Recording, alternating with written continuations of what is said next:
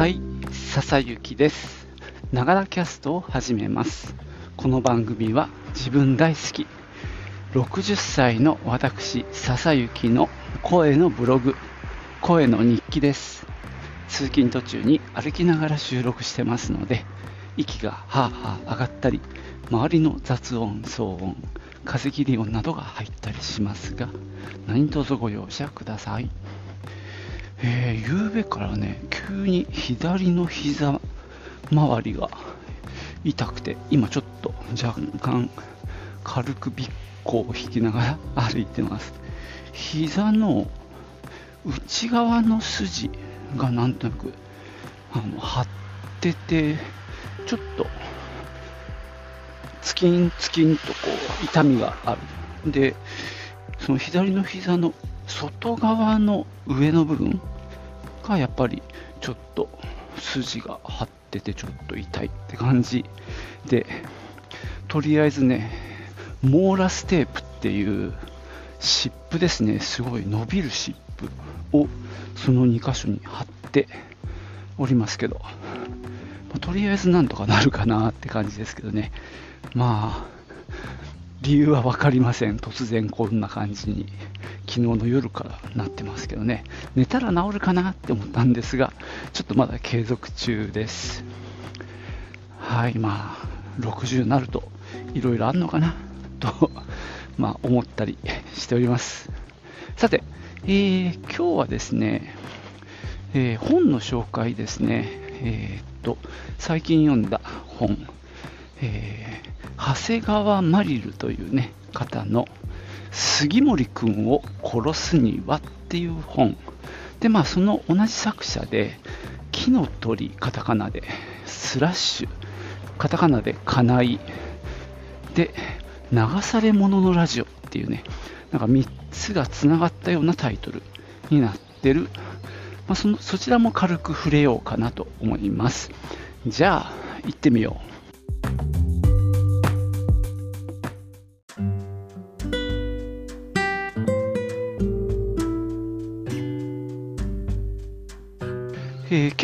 トルが衝撃的なこの杉森くんを殺すにはというね本なんですけども、えーハードカバーでまあ、えー児童文学もしくはヤングアダルトぐらいの感じかな、えー主人公は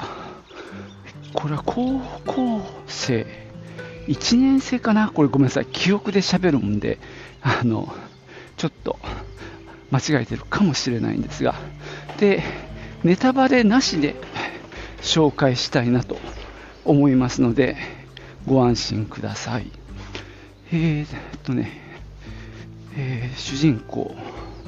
えー、こう多分高1の女の子でヒロってねカタカナで、ま、呼ばれてる子なんですけどもえーっと表紙もねその子が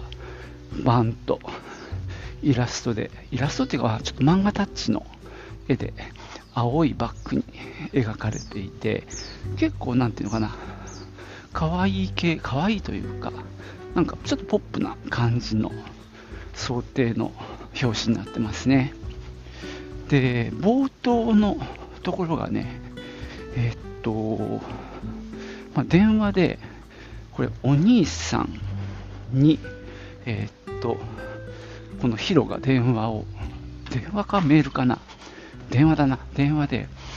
私、杉森君を殺すことにしたっていうところから始まる物語です。まあ、この冒頭のつかみはすごいんですけども、こっからですね、えーっと、15章ぐらいかな、にわたって物語が綴られていくんですけども、電話の相手は、うんと、い、異母兄弟？うんとね、異父兄弟か。その、まあ、えー再婚した相手の連れ子であるお兄さん。に、まあ、電話してそういう話をするところから始まるんですね。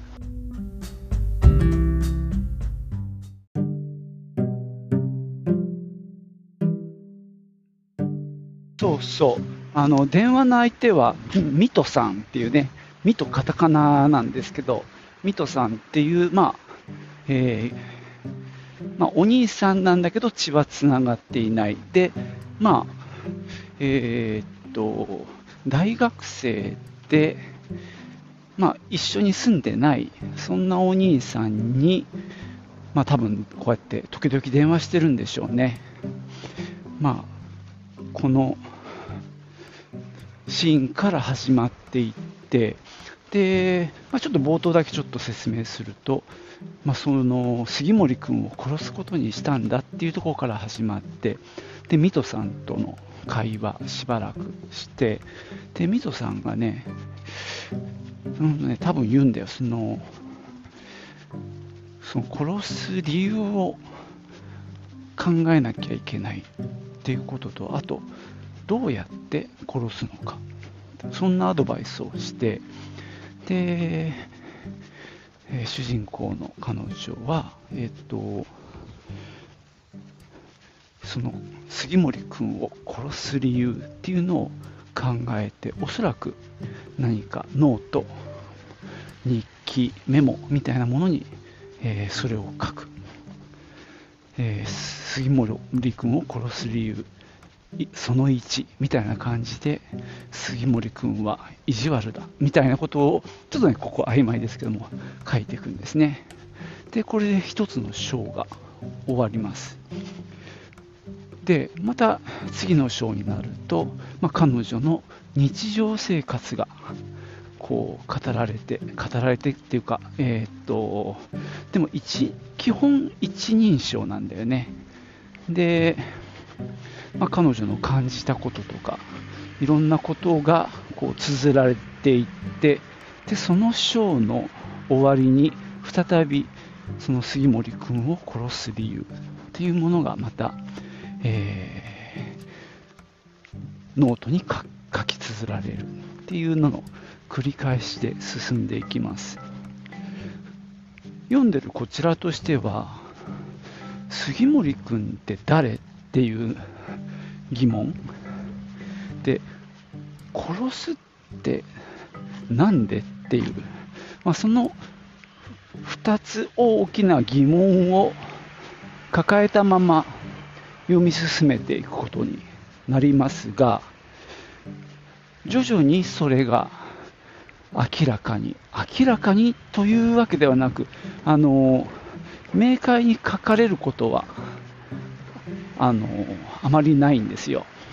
ただ読んでるうちにおぼろげにああなそういうことかみたいなこうぼやーっと輪郭が見えてくる。みたいな感じで。まあ変な話これあの俺の勝手な解釈なんだけどそのミステリー仕立ての小説を読んでるようなところもあります。その一番根本的な本質的な部分。なぜ彼女は杉森君を殺さなければいけないのか杉森君は誰なのかっていうのが明快に語られないまま読み進めていくとこうおぼろげに見えてくるっていうような構成はちょっとねミステリーっぽいなとも思ったんですが、まあ、この小説はそうではなくてミステリーにしたいわけではなくて、まあ、その彼女の、えー、やっぱ心の動きとかそういったものを追っていくっていうあの物語になっています。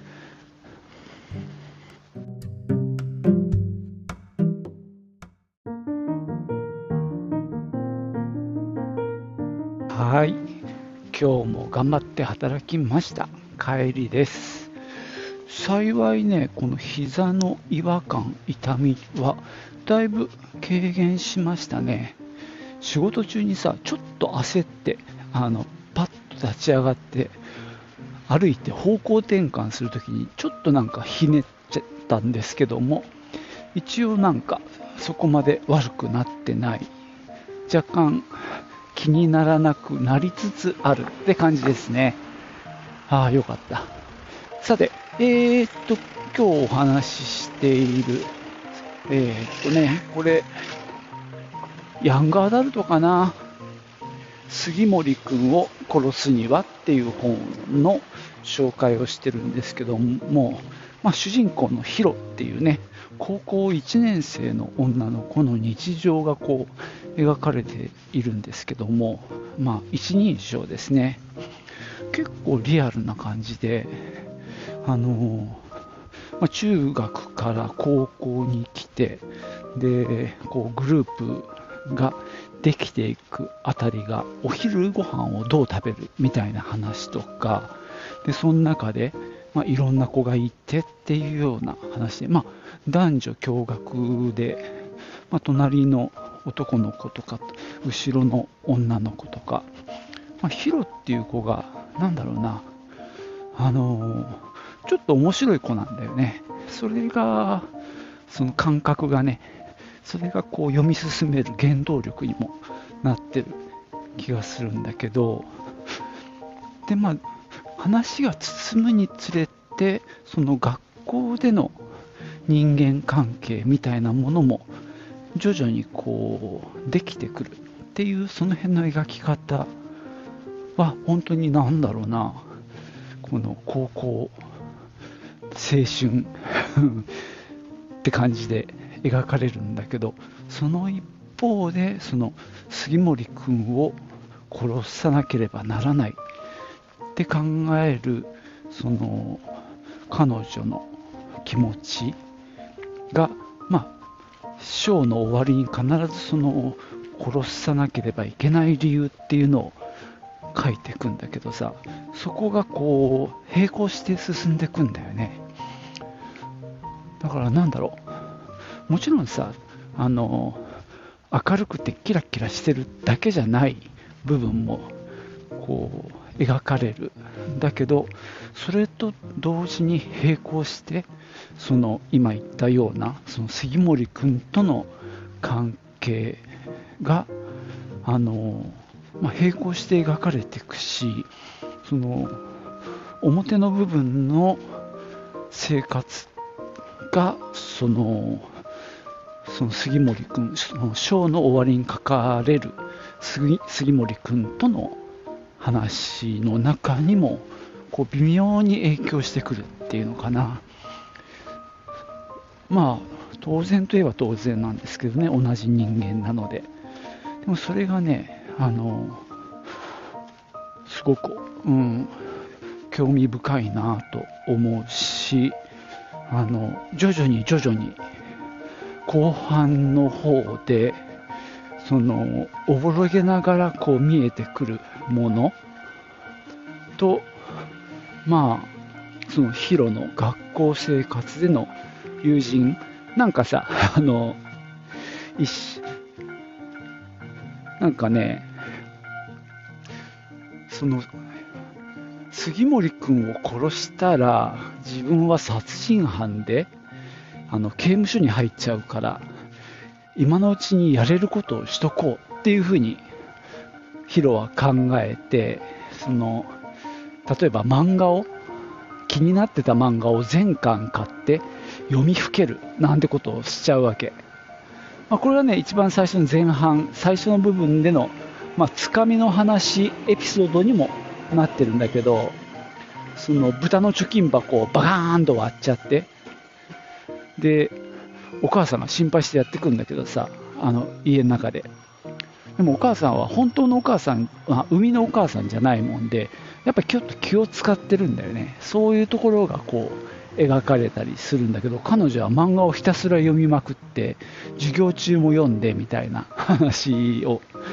が出てくるんだよね。でこの辺のなんだろう面白さ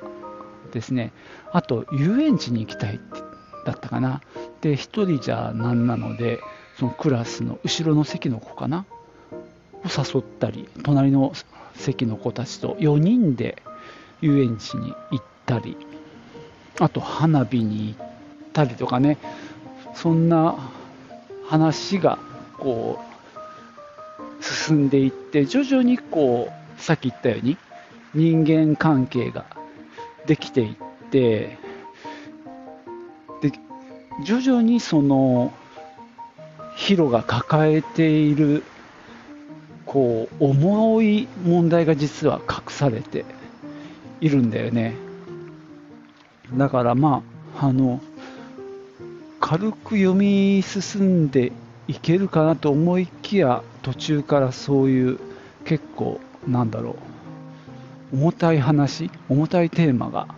実は出てきてヒロはそれをなんだろうに苦しんでるっていうような流れからのまあ杉森君を殺さなければならない発言なんだっていうところに徐々になまあうん修練していく帰結していくっていうのかなそんな流れで物語は進んでいきます。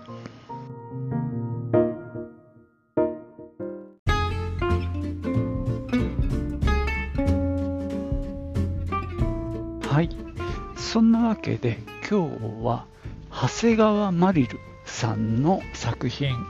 杉森君を殺すにはっていう本について、まあ、なんとなくふわっと話をしてきました。まあ、あのー、後半、徐々に物語は確信に入っていって、やはり結構重たくはなるんですけども、それでも、うーん、読後感は良かったです。あの救いがちゃんとあるというか、うん、あの、希望、まあ、希望があればいいってわけではないんだけど、あの、すごく、あの、着地点が良かったなという気はしましたね。うん、これはおすすめできるあの物語でした。まあ、機会があったら、ね、読んでもらったらいいなと思います。まあ、僕は今読むスピードは本当に遅いので何日もかけてあのちょっとずつ読んでいきましたけども、うん、その最後に向かってまた何か、うん、そうですねやはり、うん、あのよかった。かなと思います。でちなみになんですけども最初にちょっとお話しした、えー、この長谷川マリルさんの別の作品もねその前に実は読んでました。えー、っとカタカナで木の鳥さらにカタカナで家内そして流され者のラジオっていうサブタイトルかな木の鳥スラッシュ家内全部カタカナなんですけどねこれも面白かったですね。これは、何ていうか、近未来っていうイメージかな。これはね、えー、と何を見てるのかな。ブックスってか、Google ブックスの説明をちょっと読んでみましょうかね。時は23世紀、日本の南の果て、大海原の中に鉄鉄の塊鉄塊の摩天楼がそそり立つ孤島かっこ木の鳥区。区はあの港区とか新宿区の区ですね。カタカナの木の鳥区がポツンと突き出していた。入れ墨だらけのならず者たちが力強く生きるその海上の町はわずかながらも常に沈み続けていて人々はコンテナと呼ばれる箱状住居を積み重ねながら暮らしを維持していた。23歳の配達人配達人 Q カタカナで Q は家族との縁は希薄だがなんとか配達人として公務員になり愛犬の小枝カタカナで小枝とともに町の上下に毎日荷物を運びながらそれなりの生活を不満なく営んでいた。ある朝 Q はいつものように預かった荷物を一通り改めたが時代遅れのラジオなどろくでもないものし代物しかない。仕方なく雑に封をし直し海からの風が吹き上げる灼熱の町へと配達に向かった Q はこの日の誤配誤った配送ですねによって思いもよらぬ世界に飲み込まれていく。日本児童文学者協会新人賞受賞の注目作家と大人気イラストレーターによる息もつかせぬ新感覚 SF 長編となってます。そうなんだ。長谷川マリルさん日本児童文学者協会新人賞を取ってる人なんですね。ちなみにこの絵を描いてる人がなんかすごい良かったんですよ。ローマ字で崎山という方ですね。すごいね。なんかまあ漫画チックなんだけど結構こうかっこいい感じのイラストで表紙もすごいあのこのコンテナと呼ばれる住居がごちゃごちゃごちゃっと積み上がった結構なんだろう。あ近未来感ある。汚れた近未来感ですね。があってなかなか面白かったんですよね。イラストもすごい。ところどころ使われていて、まあ、世界観がこうビシバシ伝わってくる感じですね。これ木のトリックっていうので木の鳥っていうのは分かるんだけど金井って何だろうって読み終わってよく分かんなかったな俺。ちゃんと読めてたんだろうか。時々心配になりますね。自分はなんか読めてないんじゃないか読み落としてるんじゃないかって思いますけどね。で、えー、流され者のラジオっていうのはなんとなく意味は分かりましたけどね。これもね、まあ、SF ですね。やっぱり。この若者が、まあ、ちょっとした事件に巻き込まれていって、まあ、その中で、まあ、いろんな人と出会っていくっていうお話ではあるんですけどもなかなかねあの設定も面白いしあのちょっとねあの仕掛けあのがあったりしてその辺もよくできてたですね。これ絶対続きがあるなって感じのお話でした。これはぜひねあのイラスト表紙だけでも見てもらえたらなと思うんで一応あの概要欄にリンクを貼っておきます。というところで今日は長谷川まりるさんを紹介してきました。最後までお聴きいただきましてありがとうございました。ではまたね。チュース。